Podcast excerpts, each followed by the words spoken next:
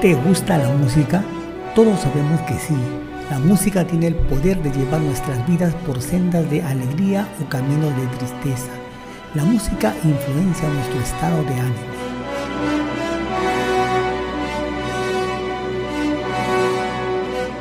Estás escuchando Gracia sobre Gracia. Hace una semana dimos inicio a una serie de enseñanzas que ofrecen una perspectiva bíblica de cómo vivir la vida como Dios quiere Estamos convencidos que Dios está usando su palabra para rendir corazones al señorío de Jesús. En esta charla, Carlos continuará examinando los primeros versículos de Segunda de Pedro y anhelamos que te doblegues a ese poder que tienen las promesas de Dios reveladas en su palabra. Con ustedes, Carlos Jaramillo. Anteriormente aprendimos que la escritura es la fuente de donde obtenemos el conocimiento provisto por el Señor para vivir la vida piadosa que nuestro corazón regenerado anhela. Pedro continuó diciendo que Dios nos llamó por su gloria y excelencia por medio de las cuales nos ha dado preciosas y grandísimas promesas. En este texto yacen dos verdades acerca de Dios. En primer lugar, Pedro nos habla del llamamiento de Dios y creo que es uno de los temas favoritos del apóstol. Por último y en segundo lugar nos enseña acerca de las promesas del Señor. Y la escritura afirma constantemente que Dios nos ha llamado por medio de Cristo a la salvación. Las palabras de Pablo en Romanos 8, 28 al 30 son claves para hablar del llamamiento divino para la salvación. Y sabemos que a los que aman a Dios todas las cosas les ayudan a bien. Esto es a los que conforme a su propósito son llamados porque a los que antes conoció también los predestinó para que fuesen hechos conformes a la imagen de su Hijo, para que Él sea el primogénito entre muchos hermanos, y a los que predestinó, a estos también llamó, y a los que llamó, a estos también justificó, y a los que justificó, a estos también glorificó. En la primera sección de esta serie de enseñanzas mencioné algunos textos bíblicos que colocaban a Dios como el iniciador y el sustentador de la salvación en el ser humano. El hombre no puede y no pudo haber dado iniciativa a su salvación. Pues una de las verdades aterradoras que la escritura menciona es el hecho de que los hombres odian a Dios y no desean hacer su voluntad. Son enemigos, según el apóstol Pablo en Colosenses 1:21, y están bajo su ira. En Efesios capítulo 2, verso 3 lo afirma Pablo. Por lo tanto, creer que el hombre puede acercarse a Dios bajo su propia motivación sería menoscabar el mensaje de la Escritura que sostiene que es Dios obrando en el corazón humano para atraerlo a la salvación. Así que Pablo dice que aquellos a los que Dios antes conoció, también los predestinó, y a los que predestinó, a estos también llamó, y a los que llamó, a estos también glorificó. En estos textos, Pablo delinea el progreso de la salvación de Dios, desde el momento en que Dios nos predestina para ser sus hijos, pasando por su llamamiento al Evangelio, su justificación y nuestra futura glorificación. Es extraordinario saber el cómo la obra de salvación abarca desde la eternidad pasada hasta la eternidad futura. Algunos teólogos hacen distinción en dos llamamientos, el llamamiento común que se hace a todos sin excepción alguna cuando el Evangelio es predicado y el llamamiento eficaz que es la rendición y aceptación del llamado a la salvación, las cuales son obradas por el Espíritu Santo de Dios. Esto no quiere decir que la Biblia sostiene un acto de parcialidad por parte de Dios. Él es soberano incluso en el acto de redención. Así que somos salvados porque Dios nos predestinó y a su tiempo nos llamó con llamamiento santo, no conforme a nuestras obras, sino según el propósito suyo y la gracia que nos fue dada en Cristo Jesús antes de los tiempos de los siglos. El apóstol Pablo vivía esas verdades con tal pasión que no dudaba en recordar en cada carta la obra esplendorosa que Dios había hecho y continuaba haciendo. Por ejemplo, a los tesalonicenses les escribe, pero nosotros debemos dar siempre gracias a Dios respecto a vosotros, hermanos amados por el Señor, de que Dios os haya escogido desde el principio para salvación mediante la santificación por el Espíritu y la fe en la verdad a la cual Dios os llamó mediante nuestro Evangelio para alcanzar la gloria de nuestro Señor Jesucristo. Ahora bien, es menester hacer hincapié en que Dios no escogió a los que mueren sin Cristo para la condenación, como muchos afirman al oponerse al pensamiento de Pablo. Nuestra mente finita trata de unir cabos y sacar conclusiones. Si Dios escogió a los creyentes para salvación y los llamó en determinado momento de sus vidas, ¿quiere decir que ha escogido a los incrédulos para condenación? No obstante, nuestra mente no podrá comprender las verdades que en la mente de Dios están armoniosamente orquestadas. Por ejemplo, la escritura afirma la doctrina del monoteísmo. Dios es uno. Precisamente los salmos contienen canciones donde se loa a Dios por ser el único Dios verdadero, el que está por encima de los dioses falsos de los paganos. Sin embargo, también enseña que la deidad está compuesta por tres personas, el Padre, el Hijo y el Espíritu Santo, los cuales son diferentes, pero iguales en esencia divina. Otro ejemplo es el de Jesucristo. La Biblia sostiene que Jesús es plenamente divino y plenamente humano. ¿Cómo es esto? Nuestra mente humana no puede comprender estas verdades paradójicas descritas por la Biblia, pero son fundamentales dentro del cristianismo y hallan su reconciliación de una manera asombrosa en la mente de Dios. No podremos entender por qué Dios nos escogió sabiendo nuestra vida de antemano, conociendo cada uno de los pecados en los que nos involucraríamos y las insensateces que cometeríamos. La Biblia declara precisamente que Dios no escoge a los creyentes sobre la base de sus obras, es decir, por lo que hayan hecho o harán, sino únicamente sobre la base de su gracia soberana y amorosa. Por ejemplo, Dios escogió a Israel como dice Moisés, Jehová te ha escogido para que le seas un pueblo único de entre todos los pueblos que están sobre la tierra. Los israelitas pudieron haberse preguntado, ¿por qué Dios nos escogió a nosotros siendo un pueblo entre miles? ¿Por qué Dios escogió a nuestro patriarca Abraham siendo un pagano entre cientos? Esas preguntas estaban en la mente de los judíos como están en las nuestras. No sabemos las respuestas, ni pretendemos saberlas, ni entenderlas, porque yacen en la mente indescifrable de Dios. El apóstol Pedro también nos enseña que hemos sido llamados de las tinieblas a su luz admirable. Nuestra vida sin Cristo nunca pudo vivirse en sabiduría y luz. Ningún cristiano debe pensar que su vida sin Cristo fue un deleite pasado, sino una vida en oscuridad, maldad y perdición. Hace muchos años atrás, mientras conversaba con un hombre adulto de una iglesia, pude escuchar cómo entre suspiros decía aquellos años en los que disfrutaba de las mujeres sin tener que comprometerme de verdad. Esos años ya no volverán. Realmente me pareció una completa falta de respeto al Señor. Aquel hombre adulto no era un hombre fiel al Señor, pero afirmaba ser cristiano y en algunas oportunidades servía en la iglesia donde asistía. No supe qué hacer en ese momento. Apenas tenía algunos meses conociendo a Jesús. No sabía cómo reaccionar, cómo aconsejarle o animarle a pensar en la inmensa gracia que tenemos de vivir ahora en la luz de Jesús, a diferencia de las oscuras sendas que el mundo tiene, sendas de perdición, de insensatez y de condenación. Ningún creyente, escuche con atención, ningún creyente desprecia el haber sido llamado por Dios a la salvación para desear volver a su pasado pecaminoso y volver a hacer las cosas inmundas que hacía. La respuesta de un cristiano amante de Dios y deseoso de Jesús a esta gran misericordia es gratitud y alabanza a Cristo. Dios nos escogió y nos llamó por su Evangelio Santo y nos justificó. En consecuencia, debemos darle gracias y alabar su inmensa piedad demostrada a nosotros, quienes no merecíamos, igual que todos los demás, la salvación que Dios ha dado a su pueblo. La segunda verdad que se halla en 2 de Pedro capítulo 1 verso 4 es que tenemos a nuestro alcance las preciosas y grandísimas promesas de Dios. Algunos comentaristas afirman que existen cerca de 30.000 promesas en la Biblia.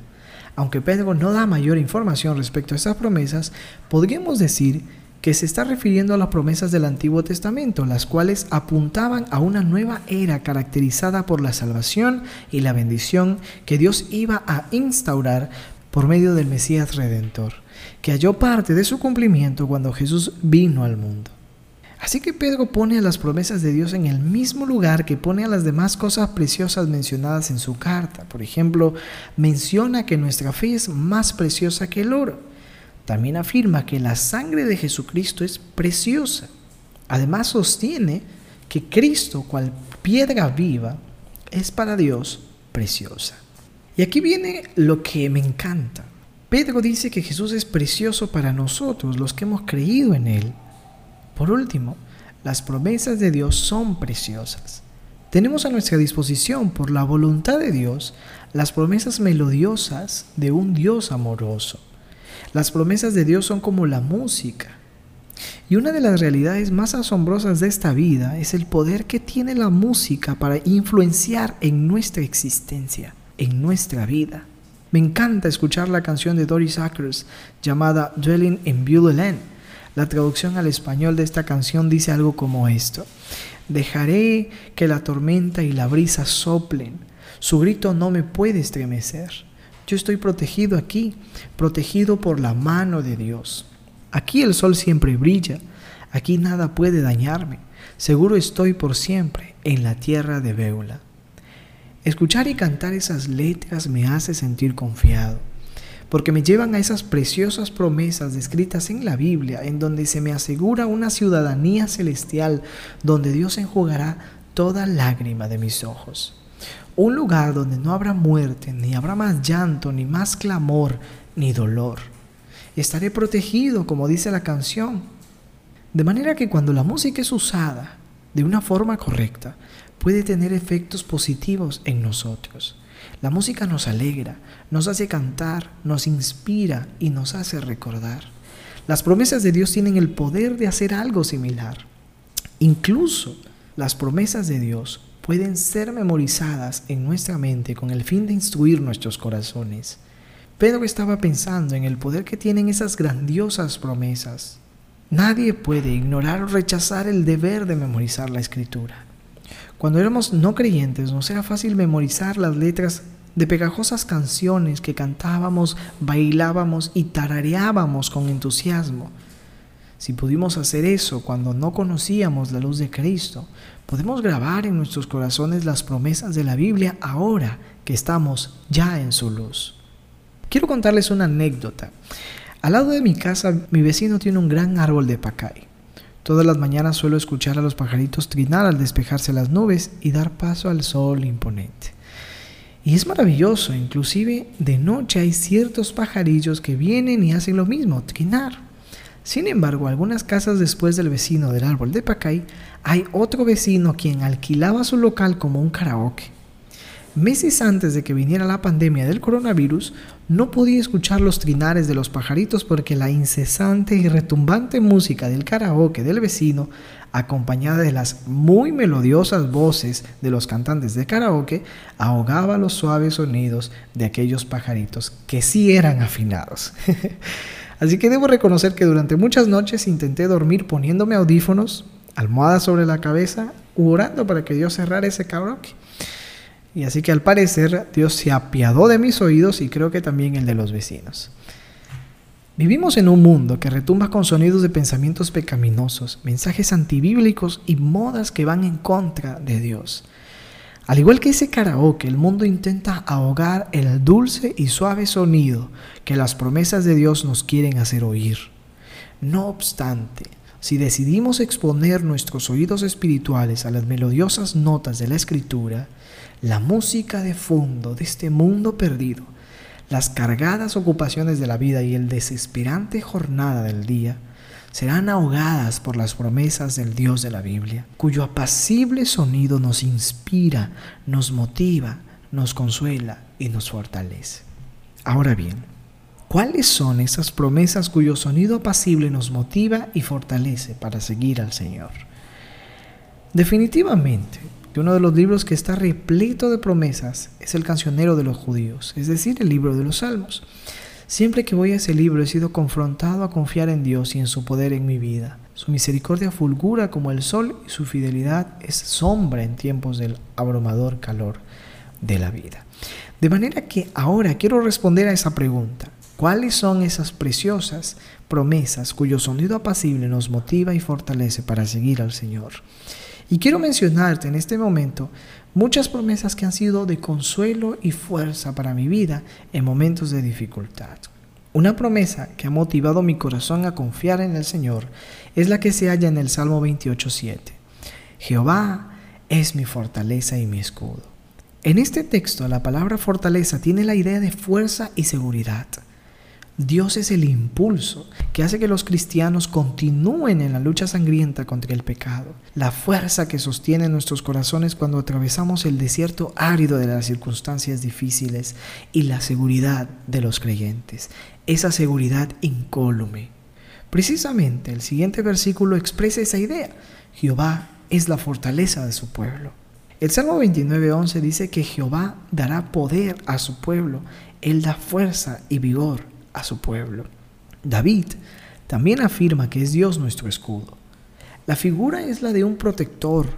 Dios es cual escudo que protege a los creyentes. El salmista dice, mi escudo está en Dios.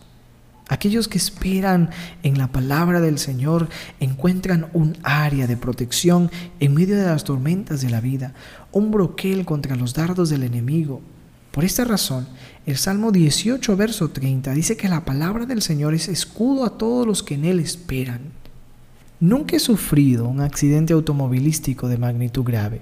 Sin embargo, hubo una ocasión en la que saliendo de mi casa, a punto de ingresar a una carretera, fui arrollado por una moto de tres ruedas. Yo iba en mi motocicleta cuando aquella moto me arrolló, golpeé mi cabeza contra los fierros delanteros de ese vehículo. Por la gracia de Dios mi cabeza estaba protegida por un casco. Solo sufrí un fuerte susto y algunos rasguños menores. Cuando me levanté del suelo vi al hombre molesto por el choque, y yo también lo estaba por los daños de mi motocicleta, pero después de unas horas meditaba en qué hubiese pasado si el casco no hubiera protegido mi cabeza. El Salmo 115, verso 9, dice, Oh Israel, confía en Jehová, Él es tu ayuda y tu escudo. Así como el casco protegió mi cabeza de un choque que pudo terminar fatal, el Señor protege nuestras vidas de situaciones que pueden ser más terribles, de manera que podemos confiar en su protección, en su socorro en nuestras vidas. Jehová es tu protector, puedes confiarle tu existencia, Él no te defraudará. Mi relación con el Señor está por cumplir una década. Han sido años maravillosos, pero a la vez difíciles y de gran batalla. Aprender a confiar en la protección de Dios es un trabajo diario y muy duro. Al cumplir 10 meses de creyente me embarqué en un viaje de pesca de varias horas. Lo habíamos hecho por cuatro veces y no vimos peligro en mayor en esos viajes. No obstante, en el quinto viaje, mientras dormíamos en la madrugada, sentí un golpe terriblemente fuerte que provocó como una especie de enérgico giro, es decir, íbamos en una dirección, mar adentro, pero el golpazo generó una vuelta tan brusca en dirección a costa.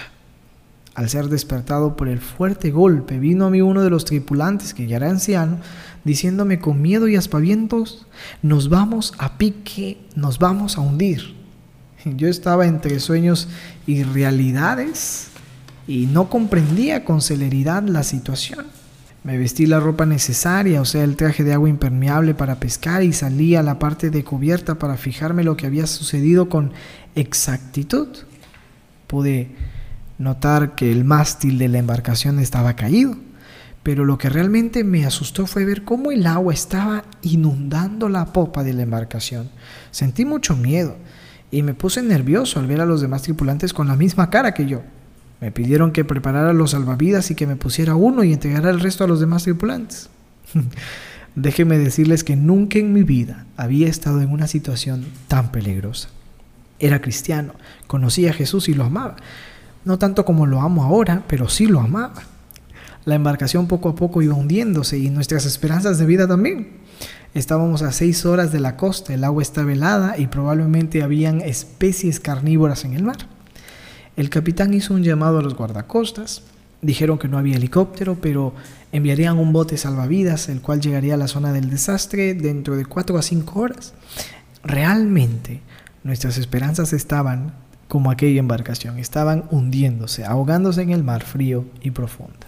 El capitán nos dijo, fue un gusto trabajar con ustedes. Despídanse muchachos.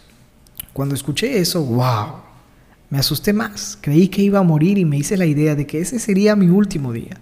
Sin embargo, yo comprendía que iría al cielo y eso me daba tranquilidad en medio de todo el desastre que sí me asustaba, humanamente hablando. Pensaba en mi familia, en mis abuelos, en mis padres, en mis amigos que estaban en la costa, lejos de mí, pero ya conocía a Jesús y me encontraría con Él, así que esos miedos poco a poco se iban esfumando. Pero pensé, yo voy al cielo, ellos no.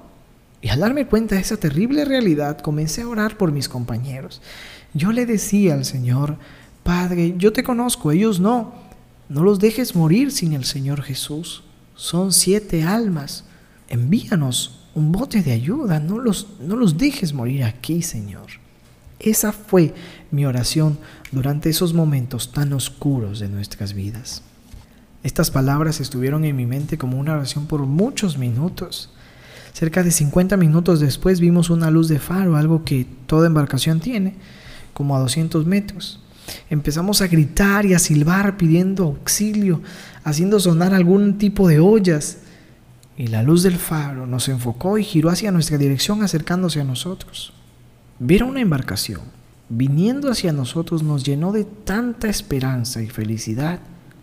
Cuando la embarcación se acercó a nosotros estábamos en proa esperando que el barco nuestro se terminara de hundir y lanzarnos al mar. Ya en la embarcación que nos prestó ayuda nos abrazamos y todos nos dijimos, la vida nos dio una segunda oportunidad. Ellos creían eso, pero mi mente comprendía que fue Dios quien nos dio protección en medio de una escena que parecía muerte segura. Dios nos salvó de un ahogamiento, nos protegió del profundo y oscuro mar y proveyó la ayuda necesaria para rescatarnos en ese momento. Realmente no recuerdo el texto bíblico, pero lo que más me sorprendió y fortaleció mi corazón y mi fe naciente en ese momento fue cuando me acerqué a la cabina del capitán y en una especie de pedestal cerca del timón había una Biblia abierta en el libro de los Salmos. Sinceramente no recuerdo el versículo que leí.